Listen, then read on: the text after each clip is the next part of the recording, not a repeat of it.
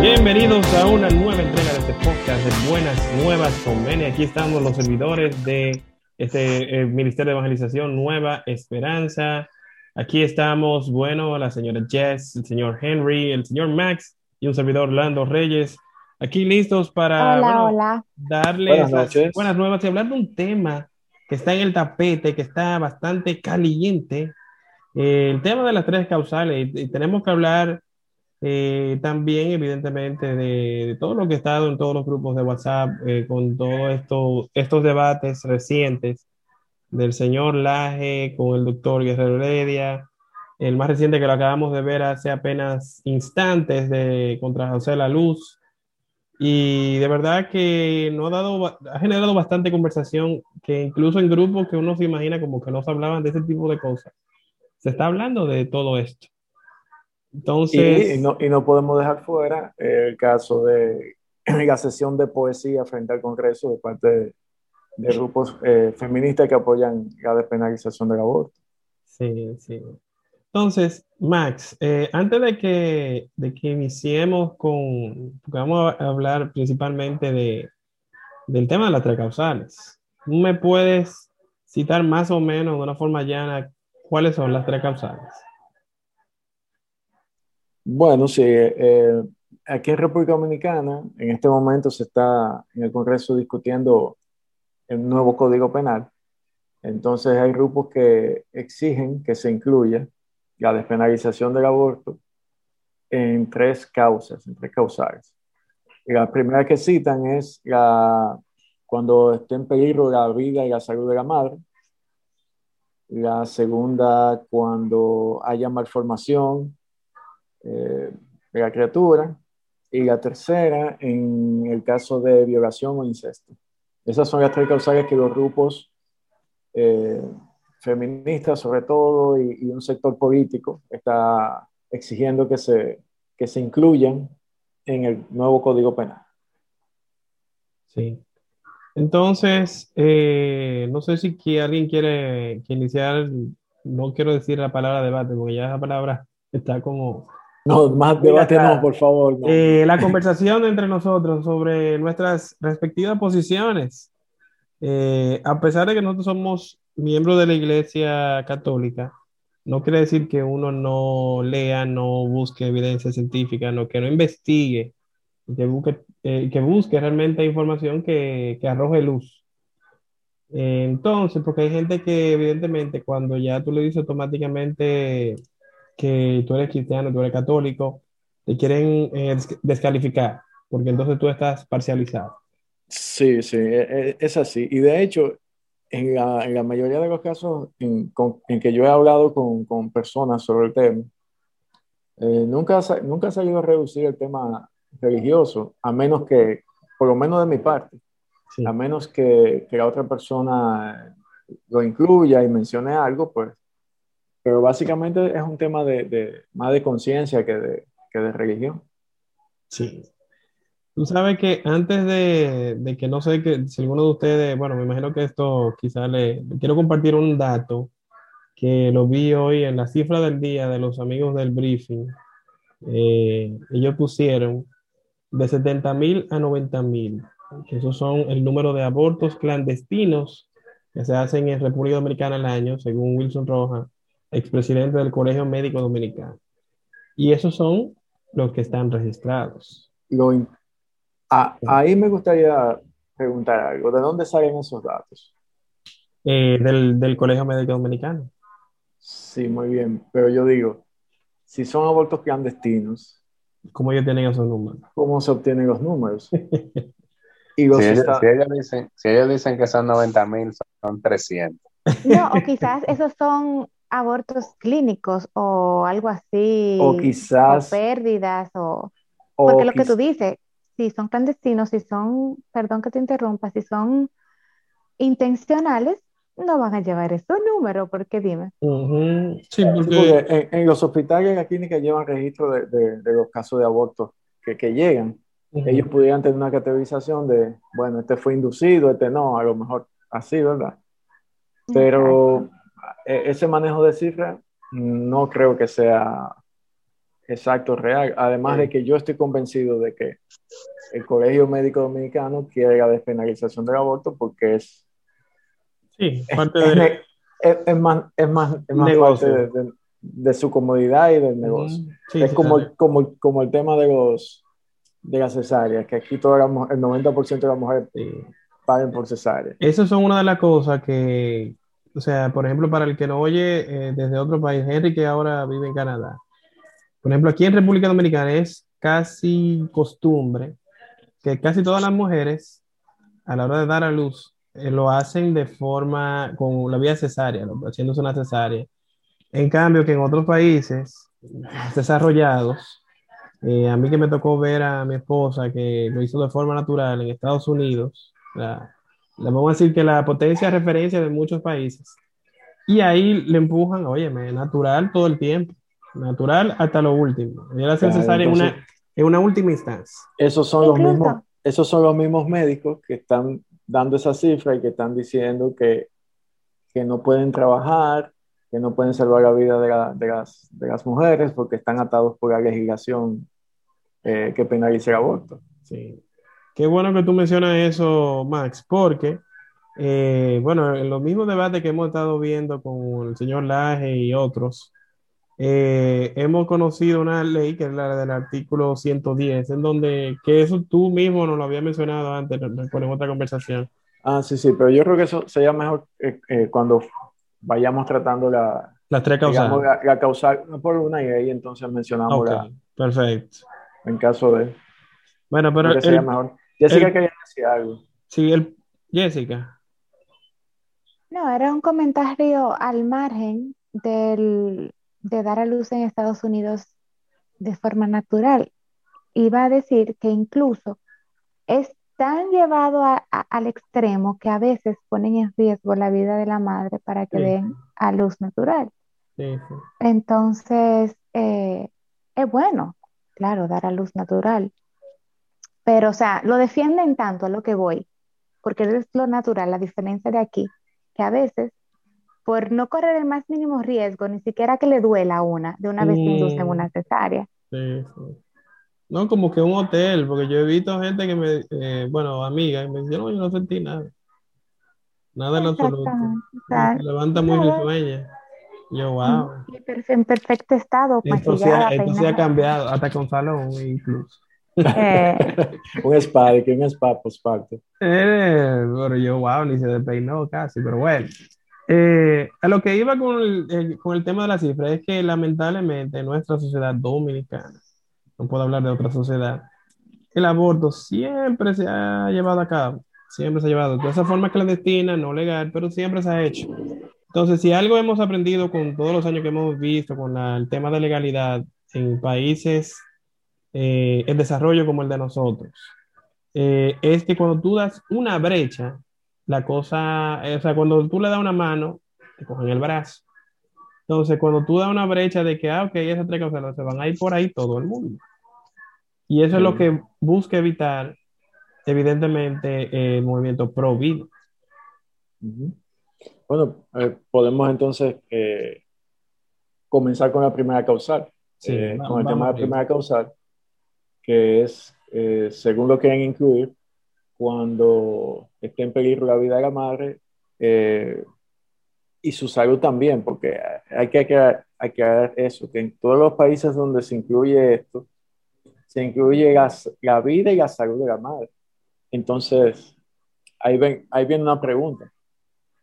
¿Quién define la salud de la madre? O sea, ¿en qué aspecto se define la salud de la madre? ¿Solamente clínico, fisiológico? Exacto. ¿En qué sentido? ¿O emocional? ¿O, entra también ahí el factor emocional, psicológico, eh, psiquiátrico, etcétera, etcétera? Por, el, psicológico va, a entrar todo el mundo. exactamente, ese es el punto, que, que, al final, cuando tú buscas las definiciones de salud de, de todos los organismos... hay salud mental de todos los organismos internacionales como la OMS, la ONU, etcétera, etcétera, incluye muchísimos aspectos, incluso hasta factores eh, sociales y muchísimas cosas.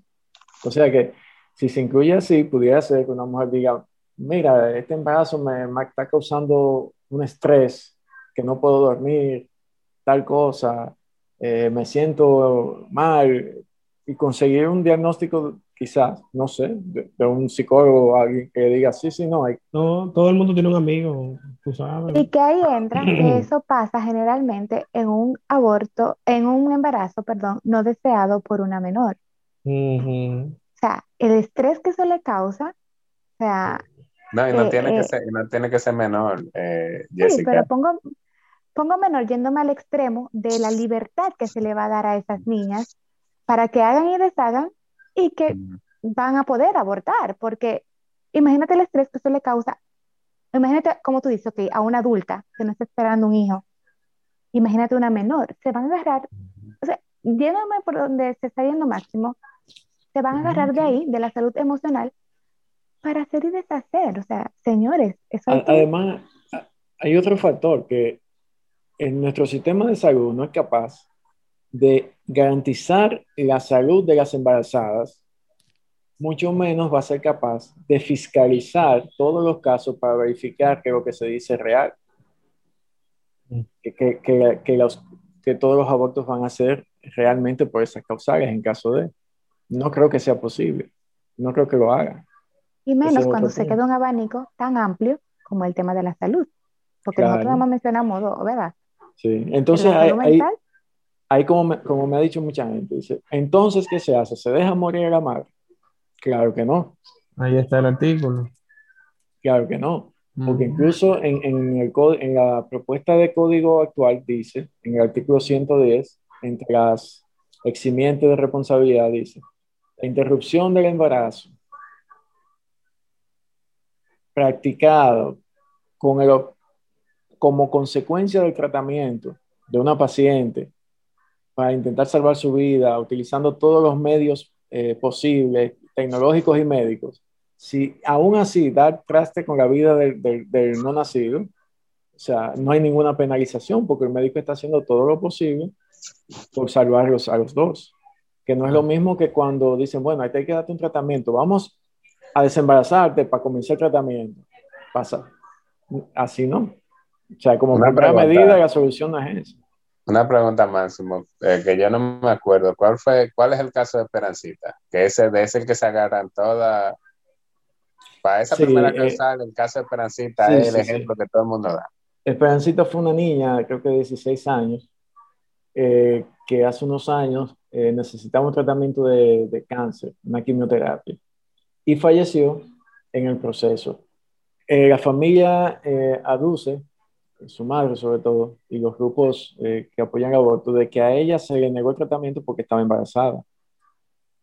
Incluso en, aquel, en, ese momento yo recuerdo que algunos grupos de médicos, incluyendo la que en ese entonces era ministra de Salud, el apellido Marcelino, mm. tomaron ese caso como, como un ejemplo de, de, que, mira, no puedo hacer nada, tengo, tenemos las manos atadas, y la famosa frase que, que están utilizando ahora. Pero eh, realmente eh, en ese caso eh, lo que pasó fue que el diagnóstico de ella, tú sabes que los casos de, de, cáncer y eso, los diagnósticos no se hacen, hay pruebas que hay que mandar afuera a hacer. Se hicieron esas pruebas, se mandaron fuera, eso tomó un tiempo. Cuando llegaron las pruebas y se supo lo que había que hacer, la niña, según oí en una ocasión un testimonio de un médico relacionado con el caso, ahora no le puedo dar el nombre porque no, no recuerdo exactamente, explicaba que ella no estaba en capacidad de soportar ese tratamiento. Entonces había como, como dice el médico, compensarla, eh, eh, estabilizarla en, en, una situación aquí para comenzar el tratamiento.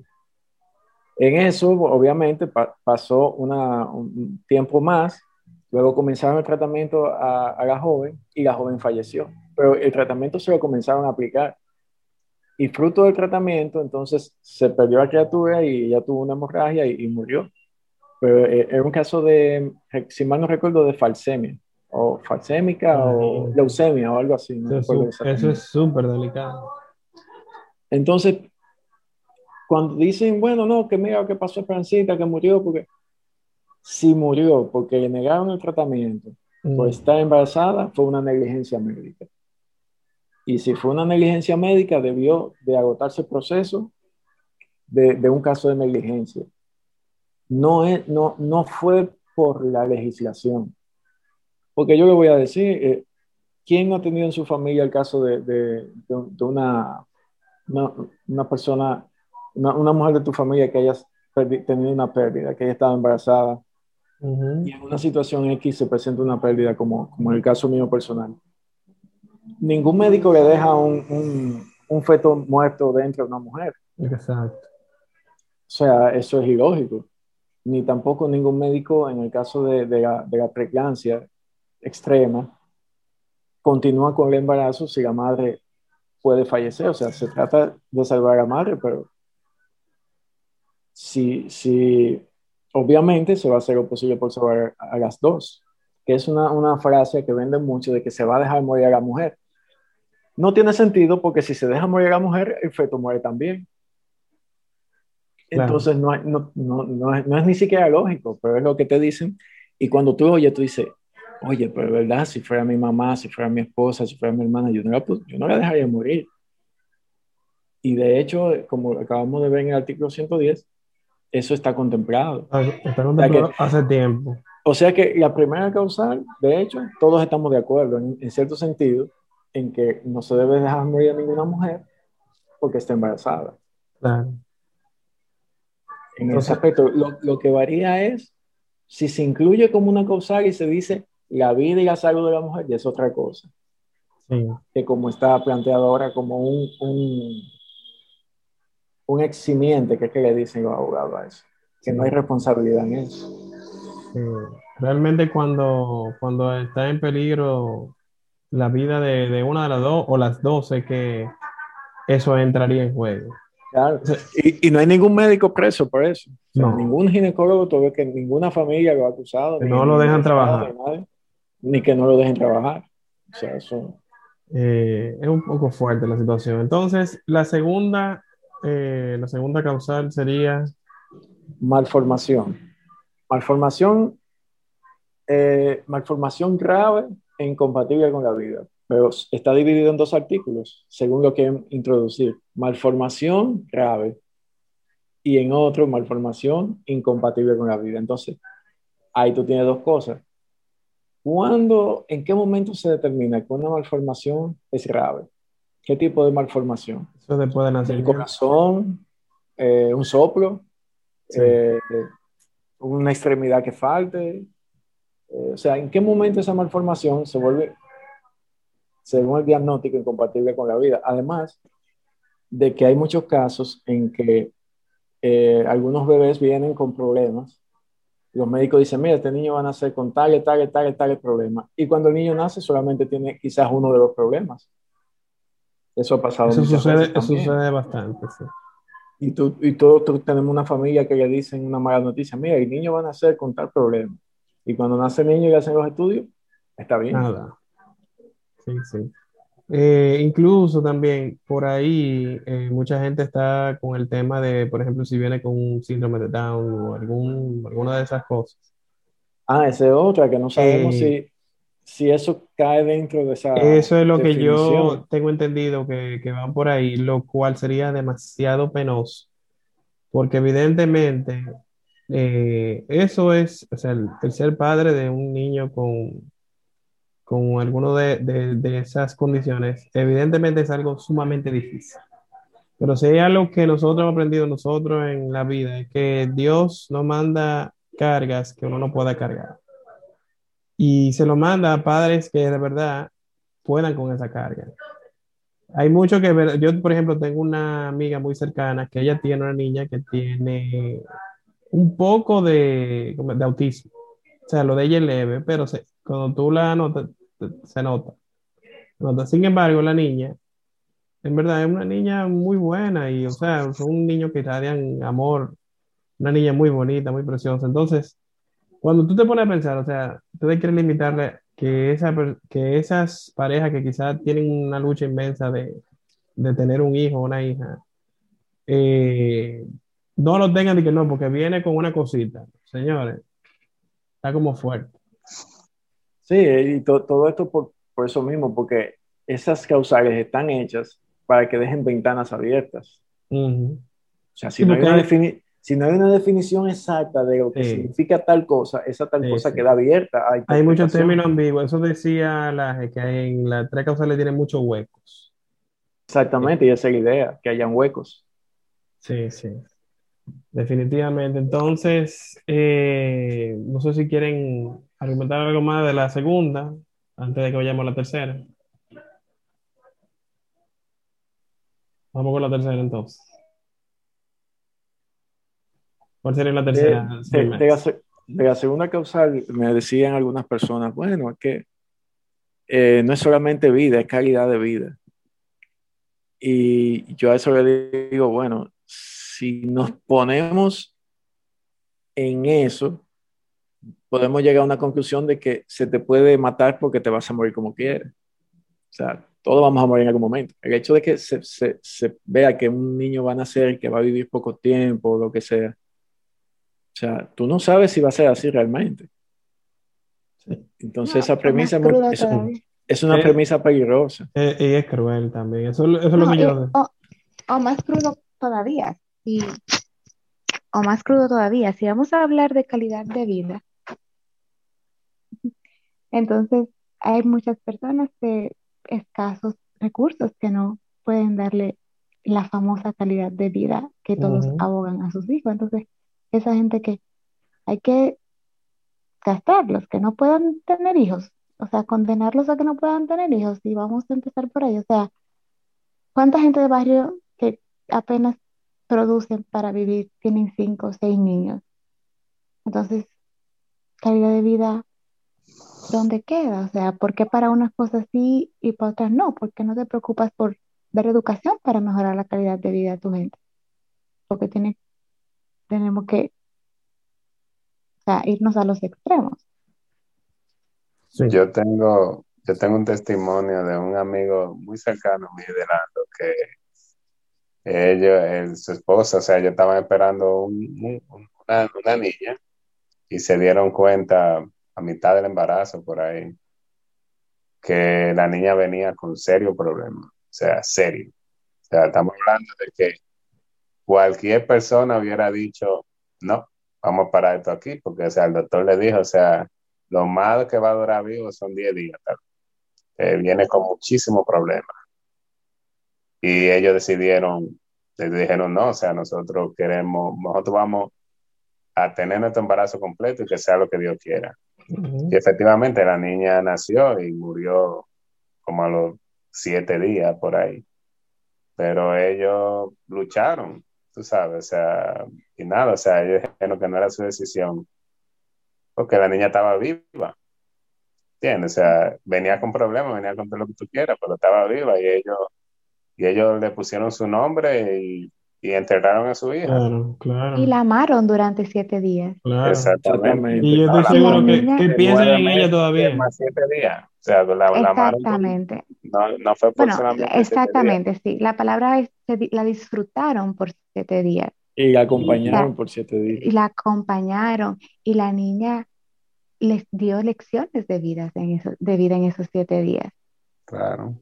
Sí, sí, Es así.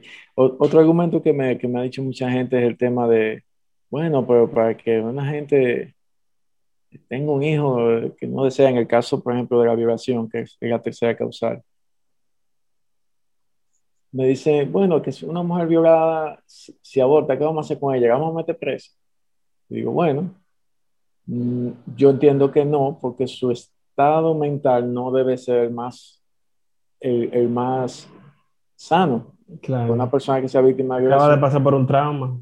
Ha pasado por un trauma, pero sí debe darse un seguimiento y tener un, un, acompañamiento psicológico y, y, y médico y todo lo que sea. Pero eso no quiere decir que se, que se deba despenalizar la figura de, de, del aborto en esos casos, porque no todos, o sea, al trauma de la, de, la, de la violación se le suma el trauma del aborto, porque el aborto inducido nunca es, nunca es eh, como, como dice Planet Parenthood. Eso es como tú, tú vienes, te duras una hora y te vas para tu casa tranquila, no hay problema. No es así. Y tú le puedes preguntar a cualquier mujer que haya, que haya pasado por un aborto, aún sin ser inducido, los problemas que, que, que, conlleva eso.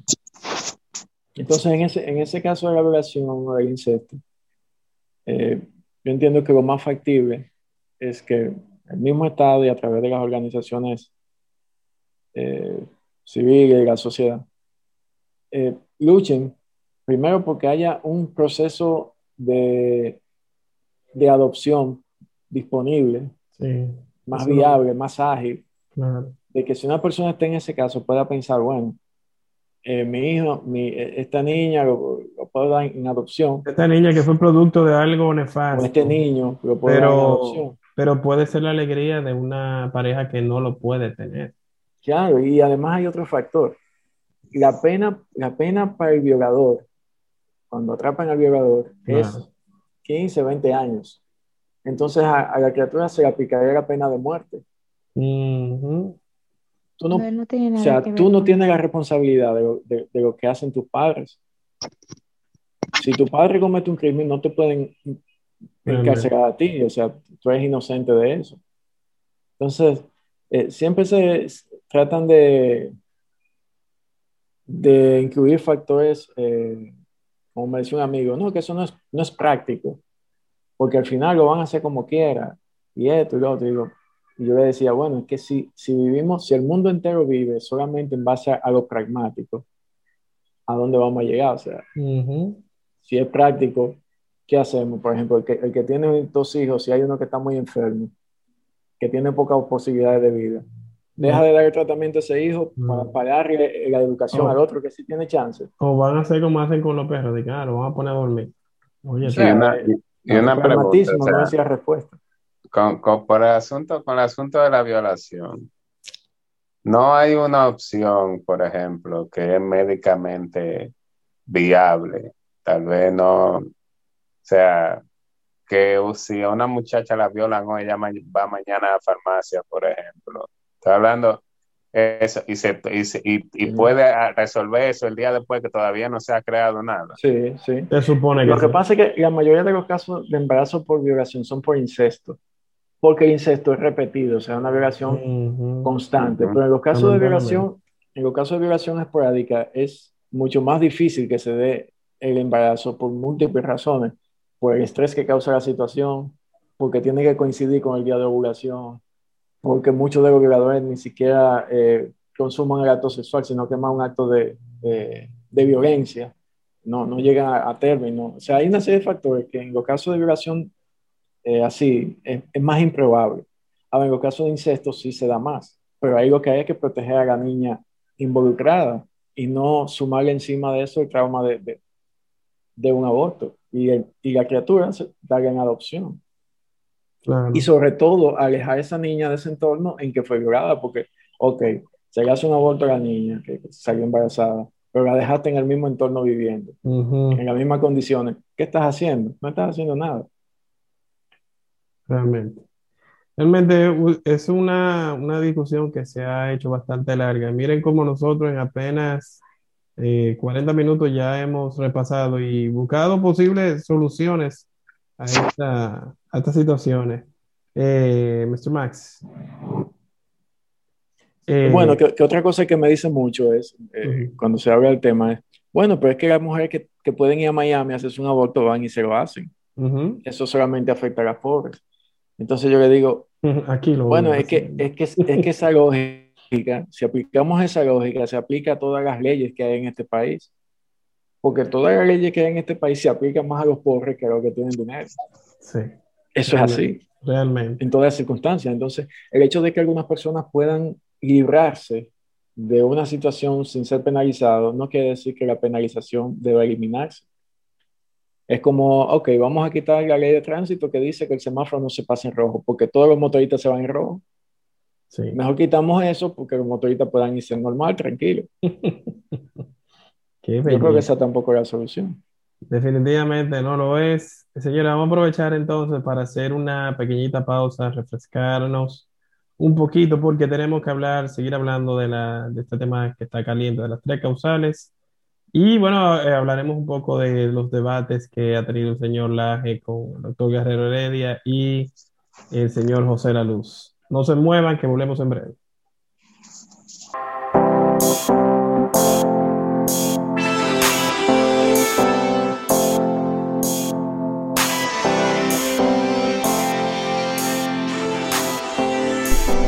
Hola, estás escuchando el podcast del Ministerio de Evangelización Nueva Esperanza, MENE, podcast católico cristiano que busca llevar buena vibra, notas interesantes y cosas buenas para todo el mundo a través de estas plataformas con nuevos episodios todos los martes.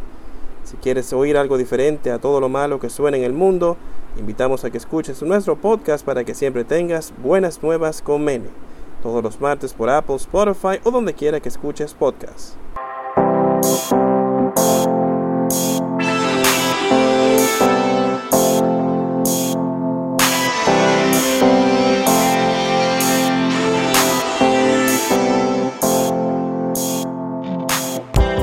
Y estamos de vuelta en este podcast de Buenas Nuevas con Nene. Hoy seguimos hablando de las tres causales eh, que abogan ciertos grupos eh, y de todo el debate que se ha generado con los movimientos pro vida, los movimientos pro aborto. Entonces, eh, el señor Max nos estaba, estábamos repasando las tres causales, cada, detallando a cada uno, hablando de inconvenientes, huecos que tienen estas iniciativas, además de posibles soluciones pero el señor Max tiene una inquietud bien interesante que él quiere plantear a continuación. Sí, sí. Eh, en, en, muchas ocasiones cuando se ha debatido sobre el tema, que uno da su opinión, yo doy mi opinión o algún amigo da su opinión, nos hemos topado con, eh, con personas que dicen, sobre todo algunas mujeres eh, que se identifican como feministas, que dicen, que dicen como, pero tú eres hombre, tú no debes opinar sobre eso. Entonces yo quería eh, preguntar a Jessica, ella como mujer, ¿qué piensa de esa frase? ¿Qué tú piensas de que los hombres no debemos opinar en el tema de, de, aborto? Yo pienso que es algo muy injusto, porque si a un hombre le duele lo que le pasa a una niña, ¿cuánto más no le, a un, a un bebé, perdón, cuánto más no le va a doler a una mujer? Que es, ¿verdad?, la, que creamos vida. Eh, ciertamente, cuando la mujer queda, queda embarazada, la mayor carga, vamos a decirlo carga porque estamos hablando ahora de las cosas negativas del embarazo, la lleva la mujer. Es tu cuerpo que cambia, es, tu, es tu salud mental la que se ve afectada, dependiendo de, los casos. Hormonal. Hormonal, exactamente. Ya tu vida va a cambiar drásticamente después de eso, pero en el caso de que sea que una pareja, un par de muchachitos están esperando, o sea, están de una relación y la niña sale embarazada, claro que el papá puede opinar ok, no, su vida va a cambiar drásticamente, pero él es el papá desde el momento en que se concibió. Entonces, para defender la vida no necesitamos ser hombre o mujer, la vida es vida y hay que defenderla sin importar si un hombre o una mujer que la defienda. Ah. Eh, es algo, bueno, no sé, yo puedo ponerme en la situación de las tres causales, porque yo soy mujer y tengo hijos. Eh, son decisiones muy difíciles, la verdad. Ustedes hablando, yo trato de ser empática con una persona que, que esté pasando por eso. Y mi posición es la misma. Una vida es una vida. Y mucha gente dice, no, porque eso antes de los tres meses no es nada. Señor o señora, yo te voy a decir que mi primer embarazo yo me di cuenta a las cuatro semanas, porque es muy, muy regular. Yo siempre usé método del ritmo. Y yo me di cuenta que algo fallaba en mi cuerpo, que algo estaba diferente cuando me llegó mi falta ese primer día. Y yo a, cuatro, a las cuatro semanas fui y me hice una prueba. Y al otro día tuve que ir a, hacerme una sonografía porque sentí una molestia y yo sentía que al bebé le pasaba algo. Y yo escuché el corazón de mi bebé latir con cuatro semanas. Donde hay un corazón latiendo, hay, vida. Hay vida. En, mucha de la gente que, que aboga por la causal también dice que, bueno, que no es un aborto en todo momento, que es en un X número de semanas, digamos, la primera 12 semanas, 8 semanas, no sé bien cuáles son. Y, y plantean aquello como que hay mucha diferencia y, y yo digo, bueno, es que si tú no interrumpes el proceso, se forma. Va a llegar a su, a, su conclusión. Claro. O sea, porque te utilizan el término de interrupción del embarazo, pero el embarazo no se interrumpe, el embarazo se corta. Porque tú interrumpes una cosa que tú puedes darle continuidad después. Pero ya ese embarazo terminó ahí. Terminó ahí, exactamente. Y ojo, que eso no tiene nada que ver con nuestra, con nuestra posición religiosa o de fe. Es un corazón que está latiendo. Sí, porque aquí no estamos mencionando versículos de la Biblia y que no, y que fulano dijo eso, y que no, no, señores, son cosas que también... Una, una, cuestión, de, una cuestión de dignidad. De dignidad y hay, hay, dignidad solamente en, en, la vida en sí misma.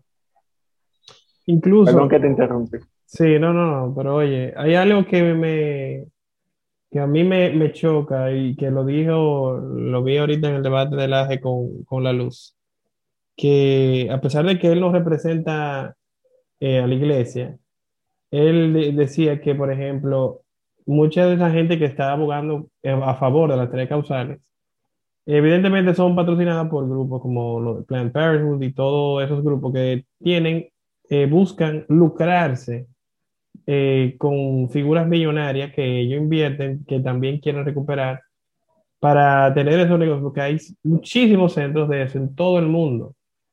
Sin embargo, la Iglesia Católica lo que busca es que defender la vida, defender que, esa, que ese bebé indefenso pueda, pueda ser una persona de bien. ¿Quién sabe qué puede ser? ¿Cuánto, ¿Cuántas historias hemos visto recientemente, incluso hasta el, pobre loco de Kanye West? confesando que él, eh, su mamá lo iba a abortar. Quizás alguna gente cruel diría de que debió abortarlo, pero eso es muy cruel. Pero... Ah, eso, eso, es chiste Sí, sí, sí, pero oye, independientemente de lo loco que él pueda hacer, o que él pueda, en la condición que tenga, el hombre ha generado música, ha trascendido, ha, ha, sido alguien importante. Entonces, imagínense que, que eso hubiese ocurrido. O sea, le estamos quitando el derecho y la oportunidad de, que esa persona haga algo en este mundo que quizás no sabemos. Entonces, nada más con eso debería ser un argumento. Quizás no haga nada con su vida, Lando. es el derecho a vivir y que a él y que él elija lo que quiere hacer con su vida. Sí. Otro argumento que me ha dicho alguna gente es que cuando, cuando un niño no es deseado, eh, termina siendo delincuente y que entonces si se permite el aborto se evita eso. Sí. Sí, es difícil, es difícil manejar están los estudios que, que demuestran eso? Hay es estudios que, demuestran Es que imagínate, hay veces que lamentablemente, mira, evidentemente la crianza influye, eso y la cultura, a nivel cultural, por ejemplo, nosotros los latinoamericano, no quiero decir solamente los dominicanos, tenemos muchas cosas marcadas en nuestra cultura que, tienen implicada la corrupción, lamentablemente. Entonces se pone a analizarlo desde, un punto, desde un punto de vista macro y desde fuera, y usted se da cuenta que en la mayoría de los países latinoamericanos, incluso también eh, anglo, existe la corrupción. Lo que pasa es que allá tú tienes que, si te agarran es feo, feo. Porque no es que no hay, sí hay. Mira Donald Trump, pero pues, eso es otro tema. Entonces, evidentemente, muchas veces uno, hay padres que hacen todo bien, crían a sus niños bien, rezan por él, y sin embargo, luego de adulto, ese muchacho puede ser un delincuente también. Sí, pero le dio, el camino que le él, opción, él le dio la opción de elegir, ¿verdad? Claro. menos tuvo la, elección, la, la opción de vivir y de elegir lo que quería hacer. Sí. Entonces, eh, yo quería también abordar un poco de, lo, de los temas de los debates de, de la y con el doctor Guerrero Heredia, de, creo que era- es, el- es el mismo de la receta médica, de la Z, ¿verdad? No estoy seguro. No, yo no estoy seguro, yo creo Es un- que- es yo un no estoy- psiquiatra. Es psiquiatra. Un psiquiatra reconocido de Sí. Que de hecho, cuando yo vi el debate, yo, yo vi el, el el debate y dije, oh, qué interesante. Y yo fui con el Un ánimo de que, de que iba a haber un debate científico interesante. O sea, Sí. dos personas con, con conocimiento que iban a hablar de- de- de- del tema. Pero lamentablemente no pasó de, de mis expectativas, se quedó en una cuestión, eh, digamos, se fue a lo, a lo, a lo personal, personal. lado y lado, y bueno, al final no, no sirvió de mucho más que para desprestigiar a, Sí. Mira, eh, Algo de, algo de eso, Max, que tengo una comparación muy buena para la gente que, que le sirve la analogía deportiva. Antes de que yo dé esa analogía, tú me puedes ilustrar un poquito más, que tú tienes más conocimiento de quién es eh, Agustín Laje. Eh, Agustín Laje es un politólogo argentino que desde hace varios años se ha dedicado a, a estudiar y a, y a tratar varios temas, entre ellos lo de la Ideología de ideología de género. género, Ujú. eh, incluso es- escribió una tesis que se convirtió en un libro, eh, donde él plantea una serie de factores políticos que definen tanto la, la ideología de género en términos políticos como el feminismo, y hace,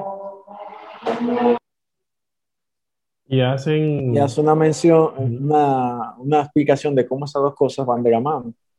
Entonces, su libro está de venta en Amazon, de hecho. Y es un libro que creo que es el libro más vendido de política en, en español eh, actualmente o algo así. O sea, es una Mm. persona que, que- que es conocida por eso y tiene mucho tiempo debatiendo. Sí. Eh, no se identifica, hasta donde yo sé, como una persona religiosa. Eh, ni, creo, ni, ni debate nunca en, en términos religiosos. Sí, ni cita, ni, ni el santo tan, ni nada de eso. No, no, no, nunca, nunca he escuchado haciendo citas. eh. Entonces, antes de yo hablar, de que hablemos del, del tema de, de Guerrero Heredia contra Laje, yo le quiero dar el ejemplo de, de- deportivo que le estaba diciendo, de que, por ejemplo, todo el mundo conoce a Charles Barkley y a Shaquille O'Neal, que hablan de básquetbol en, en lo- los resúmenes que ellos hacen en TNT. Entonces, muchas veces Charles Barkley lo Yo- yo- ellos no están jugando ya. no, no, no están jugando, ellos están eh, comentaristas. comentaristas.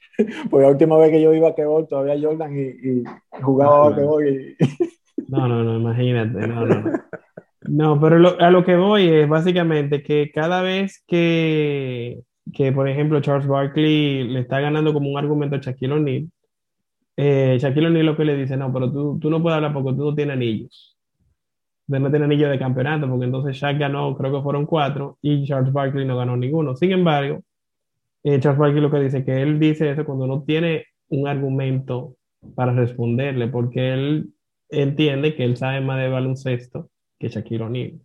Entonces, tomando eso en cuenta, Max, ¿qué fue lo que pasó? Eh, eso fue esta mañana, ¿verdad? Eh, con, bueno, básicamente lo que vimos con, con Guerrero Heredia y con Laje fue que hubo un enfrentamiento prácticamente, porque eh, entonces el señor Guerrero Heredia parece que perdió eh, los estribos, no, los alteró, y ya se fue a, a lo personal, eh, respondiéndole a, a alguna cosa a, a la, Sí, de, de- de entrada, el, el doctor comenzó la entrevista como alterado.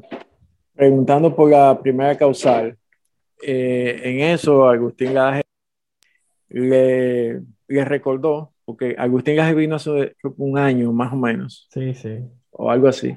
Entonces, el doctor en esa ocasión dijo en su programa que él invitó a Agustín Laje y que Agustín Laje puso una excusa y evitó ir al programa Ay, ay, ay. a discutir el tema. Ay, ay, ay. Entonces, antes de responderle, Agustín. Agustín Laje en el programa le, dice, le dijo, yo le voy a responder ahora, pero primero quiero que usted le aclare a, su público que lo que se dijo en aquella ocasión es mentira porque a mí nunca se me invitó. O sea, yo nunca recibí una invitación de venir a este programa, o sea que, y por ahí se fue entonces el doctor. él, él, dijo como que hasta el 2019 yo no conocía de su existencia, o sea... Sí, porque el doctor le dijo, bueno, yo tuiteé tal cosa y Gary le dijo, bueno, me disculpa, pero yo no lo conocí ahora eh, prácticamente y yo no, no le sigo, no sé, que, que usted tuiteó que no tuiteó. Entonces, bueno, en resumen, el doctor lo que le dijo fue, el hecho de que no viniste. Ajá. Y le dijo, bueno, ¿cómo voy a venir si no me invitan? Y por ahí se fue entonces la cosa y se volvió una discusión personal y ya tú sabes. Y al final no se pudo tratar. En la última parte del debate fue que comenzaron a hablar de un tema interesante, pero ya se tenía que ir. Ya se tenían que ir. Fue como más o menos eso. El, doctor tomó ya luego más adelante el, tema de, eh, de eso, que él decía que como un médico va a tratar a una paciente si, si tiene las manos atadas con una legislación. Entonces ahí Agustín Gaje le, sacó la del artículo 110. Y en mi opinión, el doctor no tenía un plan B para su, su argumentación, ni tenía otro tema que tratar, y ahí, ahí se le acabaron los argumentos, entonces ya se fue a, a discutir, no, porque tú, porque esto, porque lo otro, y terminó en nada. Sí, mira, algo muy, antes de yo mencionar lo de Con la Luz, que fue el más reciente, que fue prácticamente hace minutos, eh, lo que vimos, lo que vimos eh, fue que la luz decía puntos interesantes, pero entonces habían cosas que tú decías de que eh, esto sí, esto sí, pero esto como que no. Porque él como que se iba por la tangente y metía otro tema, algo que es muy característico en él. Si ustedes lo han oído en su programa, él hace mucho eso. No solo, no solo en él, eso es muy característico del dominicano de todo aquel que no quiere que tú le expliques algo. Mm. Porque si tú estás debatiendo con alguien y entiende que no, que no te quiere dejar terminar tu idea, te cambia el tema. Eso es un, recurso válido de saltar de un tema a otro para que tú no puedas completar una idea, eh, una sola idea. Es como cuando uno está, por poner un ejemplo, discutiendo sobre religión con, con hermanos de otra, de otra denominación que dice, no, porque en tu iglesia tal cosa. Entonces, cuando tú le estás explicando eso, te dicen, no, pero también tal cosa. Espérate, déjame terminar esto. Sí, porque algo así. Eso del, del, debate, si algo que yo por lo menos he podido observar eh, con todo esto que he visto recientemente, incluso los anteriores que él debatió con Faride, y Faride tampoco salió muy... Un, sí, un debate... Penoso, la verdad. sí, mire, yo, yo de verdad he sentido vergüenza ajena como dominicano, porque lo que estamos demostrando ante una persona de, no porque él sea argentino ni que sea internacional, pero una persona que aunque si tú eres perspicaz te puedes dar cuenta que él está incitando a veces, pero él mantiene el nivel en el debate. Casi siempre yo veía que lo que se alteraban eran los otros. Él respondía una que otra cosa, pero él escuchaba especialmente con, con José Luz. Y el otro, lo que estaba prácticamente parecía como el debate entre Trump y Biden, en donde Trump quería hablarle arriba al otro y voceando. Eso le pasó también al doctor, lamentablemente, que estaba muy alterado. Entonces, eh, hay que también aprender a ser tolerante de la opinión del otro. Aunque usted, si usted, por ejemplo, en un debate le dice, tiene cinco minutos, deje que esa persona tenga los cinco minutos. O deje que la persona le diga la idea y luego usted refuta. Pero entonces, y, eh, estamos, y estamos claros que hay libertad de expresión, o sea, sí, todo, el que, todo el que, cuántas cosas nos han dicho a uno de diferentes temas, incluso de la misma iglesia que uno pertenece y todo eso, y uno escucha. Y, y, todo, y, los demás tienen derecho a decir lo que quieren. Uno es que tiene que discernir si vale la pena irse a un, a un tema personal con alguien por una opinión eh, de ese tipo sobre cualquier tema. Entonces yo lo que le quiero invitar a toda la persona que estén escuchando este podcast, más que llevarse de la opinión de, del señor Laje o de la luz, de quien ustedes quieran, señores, eh, el señor Laje tiene puntos válidos y argumentos muy buenos, pero investigue usted mismo, eh, usted mismo confirme, busquen fuentes eh, oficiales, investigue de verdad para que usted mismo se convenza y vea la realidad. Entonces, eh, hay gente que marca su posición por su mismo discurso, se, dejan ver cuál es su agenda.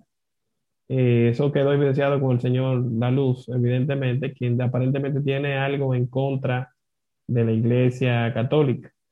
Entonces, eh, ese tipo de cosas también te, dejan ver mal parado. Entonces, lo que yo invito a que todo el mundo, no sé si Max quiera abordar algo más, es que no se lleven de lo, por ejemplo, mucha gente que se lleva simplemente porque el influencer tal dijo eso, eso es así. Señores, no. Investiguen. Y, tampoco porque lo digamos nosotros aquí. No, no, no, investiguen, investiguen. Investiguen, busquen su propia fuente, busquen de fuentes. Tú, sabes, ustedes saben que, que, yo encontré así investigando y buscando cosas. Me di cuenta de que el director de un periódico electrónico de aquí es parte de la junta directiva de, de, de Profamilia. Ah, y casualmente me yo había notado que en ese diario había un apoyo. Di el nombre, aquí no hay miedo, di el nombre. No, no, el, director del periódico, eh, creo que clave, clave digital, me parece que es. Ah, sí, imagínate, claro. Entonces, es una persona relacionada a la junta directiva de, de Profamilia, que aquí viene siendo la filial de, de Planet, Planet Parenthood Internacional, etcétera, etcétera.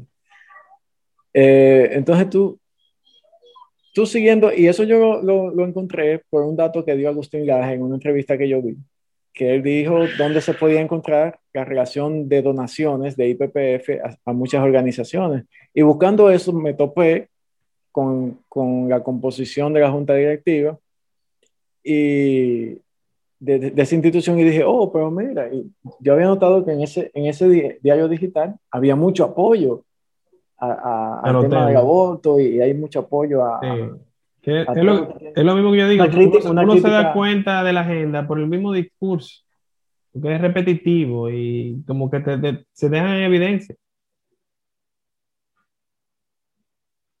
Así es. Yo creo que, que, con este tema también me gustaría dejar un mensaje a, los que nos escuchan y están de acuerdo con lo que nosotros eh, coincidimos, pensamos, de que la vida es, eh, tiene dignidad en sí misma y es cerrada, sobre todo de los inocentes, a que no se queden callados. Si usted piensa diferente a su entorno, que todo el mundo apoya el aborto, las causales, no sienta miedo, diga lo que usted piensa, porque eh, para eso estamos aquí. Y en el futuro, cuando, si se llega a aprobar o no, usted se va a sentir satisfecho y tranquilo con su conciencia de que usted hizo lo que pudo. En caso de que se apruebe, que yo no creo, pero en el caso de... Porque no hay peor eh, batalla que la que no se libra. Así mismo es. Entonces también hay, hay, otra cosa que es un punto que, que surgió al final del debate, que nosotros somos, yo creo que apenas uno de los tres o cuatro países que quedan que no han, que no han aprobado esa, esa ley del aborto. Entonces, eh, la luz citaba que la mayoría de, las, eh, de los países, eh, países desarrollados donde sí está, invierten en, invierten en investigación científica. Entonces, eso no, una cosa como que no tiene que ver con la otra, porque porque un, o sea, el desarrollo de ese país no se debe a que ellos tienen en la ley del aborto. No es por eso, señores. Por eso que les estamos diciendo que hagan su propia diligencia, investiguen, lean, no busquen lo primero en Google, vean que sea algo realmente una fuente de valor, de peso el hecho que, esté en Google, que Wikipedia no es una fuente. Eso que tú has dicho es muy importante porque se queda una relación con que eso, un país es desarrollado porque aprobó el aborto. y eso no, tiene que ver una cosa con la otra. Eso es un, tema, es un tema para otro podcast. Ese tema del discurso progresista, entre comillas, eso es algo muy, muy debatible, definitivamente. Entonces lo vamos a dejar con eso. Eh, no sé si alguno de ustedes más quiere, quiere aportar algo más antes que nos vayamos. Eh, ah, sí, quiero hacer, quiero hacer una corrección. Ahorita mencioné clave digital y no es clave digital, es acento. Acento, ah, acento.com.de. Que, acento.